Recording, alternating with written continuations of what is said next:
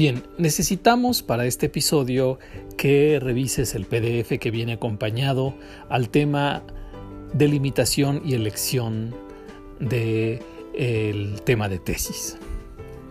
¿Ya estás allí? Perfecto. Las rutas óptimas para ejercer la profesión de filosofía son distintas. Es decir, hay muchas maneras de ejercer la filosofía y la manera en que tú lo harás depende mucho de condiciones y contextos sociales, académicos y contextos personales. Sin embargo, te puedo asegurar algo, y es que siempre es mejor titularse en la licenciatura, por supuesto, en, las, en los demás niveles. Pero, pero titularse en la licenciatura te da la oportunidad de estar en un lugar mejor, de competir por un lugar mejor y por supuesto de no ser eh, tratado en el nivel de los que solo tienen prepa. También debes saber que en todas las carreras, y filosofía no es la excepción, en todas las carreras digo, estudiar es una actividad que jamás termina. Se trata de aprender todos los días algo que te emocione. Bien, me gustaría entonces que consideraras y que repasaras los diversos problemas, temas, situaciones, contextos que te rodean. ¿Qué cosas te interesan más de la carrera? ¿En qué temas o en qué áreas te gustaría aportar algo? ¿Cuáles son los que más han llamado tu atención? También me gustaría que pensaras en tus perspectivas, objetivos, metas generales como filósofa o filósofo. ¿Cuáles son estas? ¿Qué te motiva? Y también es importante realizar una proyección de tu carrera profesional del día de hoy a, digamos, dos años, seis años y diez años. ¿Por qué es importante esto? Porque te permite visualizar, de algún modo, hacia dónde quieres llevar tu desarrollo académico e intelectual. Eso es muy importante. Bien, continuemos. El propósito particular entonces es que los participantes del taller determinen y delimiten un tema de investigación de carácter filosófico y de historia de las ideas. ¿Recuerdas que hace poco hiciste una tarea en donde enlistabas y explicabas cuáles son los temas que te interesan? Pues bien, ahora vamos a tratar de delimitarlo todavía más. Pregúntate, por ejemplo, cuál es el tema general que te interesa, en qué áreas de conocimiento filosófico pueden inscribirse las temáticas que te llaman la atención. Por ejemplo, me interesa, no sé, la ética ambiental o tal vez la estética o tal vez el feminismo, etc. Es decir, piensa primero en qué temas generales te interesan. Después lo que debes hacer es especificar todavía más el tema. ¿Qué parte de la ética ambiental, por ejemplo? ¿Qué parte de la estética, por ejemplo? Tal vez me interesa la estética renacentista o la estética del romanticismo o la estética contemporánea. Es decir, piensa en qué lugar específico del tema general te gusta todavía más. Estos lugares específicos podríamos decir que son los subtemas de tu tema general. Estos temas entonces pueden elaborarse como familias, por ejemplo, la ética ambiental puede, tiene, tiene muchas familias o muchos subtemas y tienes que tratar de elegir específicamente en qué lugar preciso te gustaría ubicar tu investigación. Ahora, ¿cómo hago para hallar un tema o un problema de filosofía de, de la historia de las ideas?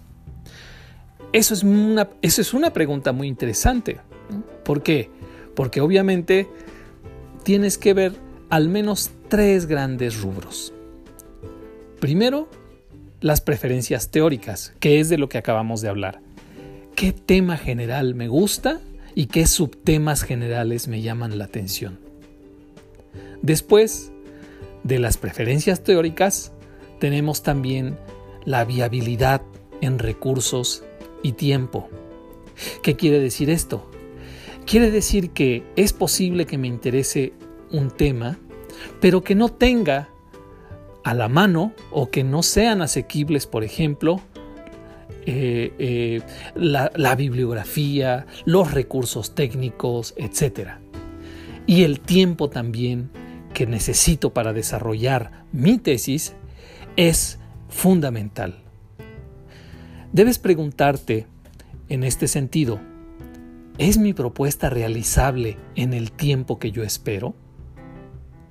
¿Qué necesito aprender específicamente para desarrollar mi tesis? ¿Hay suficiente información y esta es asequible?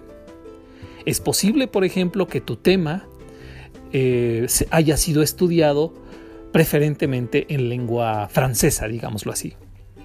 Bueno, en este caso, necesitas para hacer o para pensar en tu tema y en tus subtemas, necesitas considerar en el tiempo que quieres realizar esta tesis, considerar, digo, más tiempo para aprender francés, al menos para aprender a leer francés.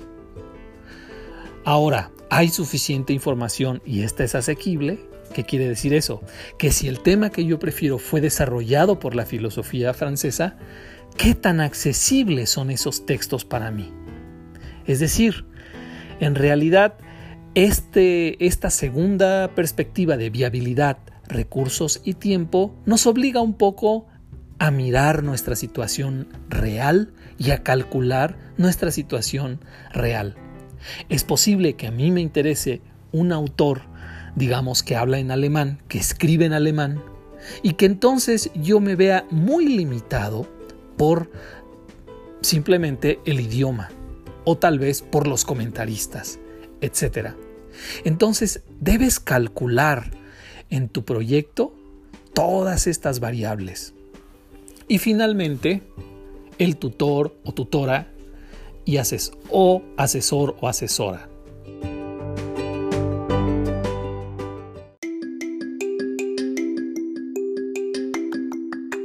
Ahora tú eres quien tiene la pluma.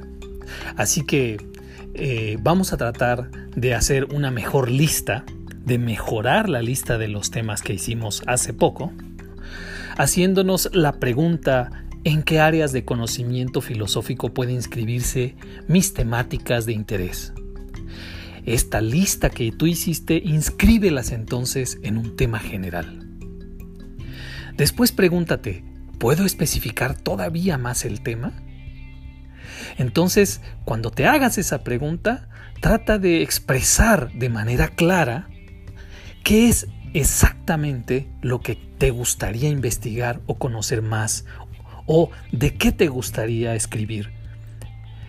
Es muy importante que sepas que mientras más específica sea la cuestión, es mucho mejor para todos. Número 3. Elabora una lista jerarquizada de subtemas. Esto es, que otras interrogantes, temas, problemas se relacionan con el tema principal, con el tema que yo deseo estudiar o investigar. También deben, también deben o pueden expresarse estos, esta lista de subtemas en, como, en forma de preguntas. Recuerda, los temas no vienen solos o los problemas no vienen solos, como se dice popularmente, vienen en familias. Así que no basta con que tú te decidas por un tema, sino más bien decidirte por un tema quiere decir, quiere decir decidirte por una familia de temas, problemas, tópicos que quieres investigar. Trata de hacer una lista lo más exhaustiva, lo más clara y lo más específicamente que puedas. También te debes preguntar, ¿en qué tiempo esperaría realizar mi propuesta? ¿Cuánto tiempo crees que sería razonable para invertir en escribir tu tesis? También pregúntate qué necesito aprender específicamente para desarrollar mi tesis hay algo, no sé, aprender a leer en otro idioma que es básico cuando uno está haciendo la tesis, ¿no? ¿Hay suficiente información de mi tema? Estoy casi seguro de que la respuesta es sí. Lo importante es poder acceder a esa información. Como dije hace rato, tal vez esa información está esperando que tú aprendas un idioma para poder acceder a ella. Y además, ¿en dónde puedo encontrar esa información? Ve considerando una lista de bibliotecas, bases de datos, sitios web, etcétera, donde puedes hallar eh, información al respecto de tu familia de problemas. Esta, esta temática es muy importante porque es aquí cuando debes solicitar formalmente una entrevista de asesoría con distintas profesoras o distintos profesores acerca de tu tema. Esa asesoría puede ser como una entrevista, una entrevista virtual tal vez, una serie de correos, etc. Es muy importante que entrevistes al menos a dos profesoras o profesores con respecto a tu tema. ¿Por qué? Porque allí vas a encontrar y vas a ver ciertas metodologías, ciertas perspectivas que tal vez no habías tenido en cuenta cuando tú desarrollaste tu primera lista de problemas. Antes de la entrevista, prepara tus preguntas. Durante la entrevista, haz apuntes. Y después de la entrevista, también pregúntate lo siguiente. ¿En qué medida el profesor o profesora comparte, intereses teóricos conmigo? ¿Cuál es la metodología que la profesora propone abordar el, eh, tema eh, que le he propuesto? ¿Cuáles son las dificultades que la profesora ve para mi propuesta?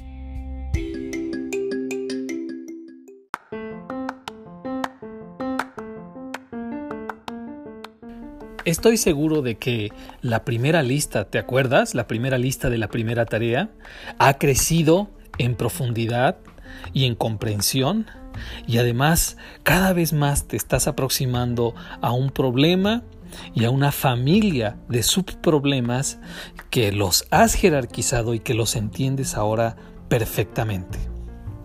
No te preocupes, si no lo has hecho, tenemos otro recurso muy importante para ti es el ejemplo de nuestro buen proyecto de tesis. Obsérvalo. En nuestro ejemplo, el proyecto eh, está indicado, o más bien, el apartado está indicado como proyecto de investigación. Ese es el equivalente a nuestro planteamiento del tema o problema a investigar. Eso es lo que buscamos. Es importante que lo leas, que busques y que medites en las estrategias que el autor empleó para describir y delimitar su problema. Revisa esa parte y date cuenta cómo el autor especifica su tema. ¿Es un tema muy, muy amplio o es muy particular? ¿Qué piensas? ¿Está bien acotado? Date cuenta de que hay un problema general que es subdividido. Es decir, el problema general está determinado por subtemas o subproblemas. ¿Puedes decir en cuántas partes se subdivide el problema general? Debes notar que el problema general sería algo así como el problema total de tu tesis y sus partes serían, digamos, los problemas o subproblemas que hay que desarrollar en cada capítulo. Comenta todo esto en la clase virtual y toma apuntes. En verdad, definir correctamente tu problema o tema de tesis te puede ahorrar, aunque no lo creas, años de trabajo. Es el primer paso y hay que darlo muy bien, lo mejor posible. También estoy seguro de que subirás tus apuntes de las entrevistas que has realizado con al menos dos profesoras o profesores acerca de tu tema de tesis y también estoy cierto de que has enriquecido las preguntas de las que hablamos, de las que hablamos con otras que son propias, que son tuyas y que además has hecho ya un gran trabajo en la búsqueda de métodos y, ¿por qué no?, de un asesor o asesora de tesis.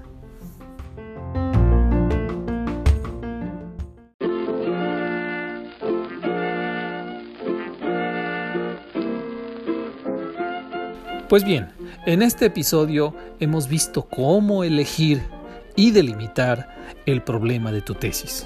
Sabemos ahora que hay un problema general y una familia de subproblemas que nos van a ayudar a dar la estructura de tu tesis.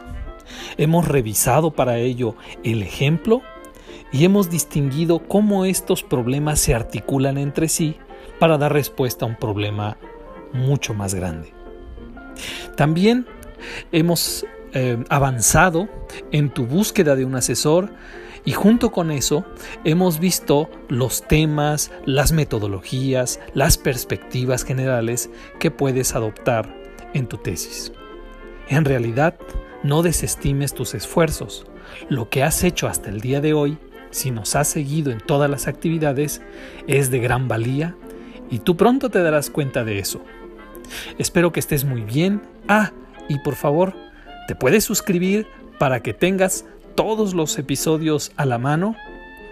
Y también, si tienes alguna pregunta, alguna duda, algún comentario en torno a las infinitas preguntas que hicimos en, este episodio, no olvides escribir al respecto.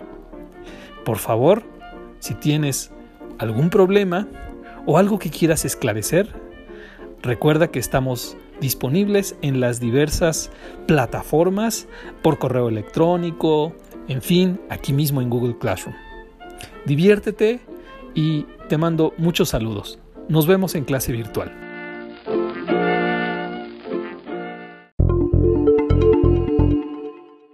Recuerda que en tu Classroom, en la sección de trabajo en clase, en la parte inferior, vas a encontrar un apartado que se llama Preguntas y Comentarios. En ese apartado habrá una liga y un código QR, los cuales te dirigirán a una pizarra virtual. Esta pizarra virtual nos sirve para hacer comentarios, preguntas, expresar cualquier eh, duda sobre los temas de la clase o cualquier cosa relacionada con el curso. Es importante entonces que utilicemos esta pizarra virtual en lugar del tablón del Classroom, porque nos permitirá concentrar todas las preguntas y hacerlas más visibles en un solo sitio.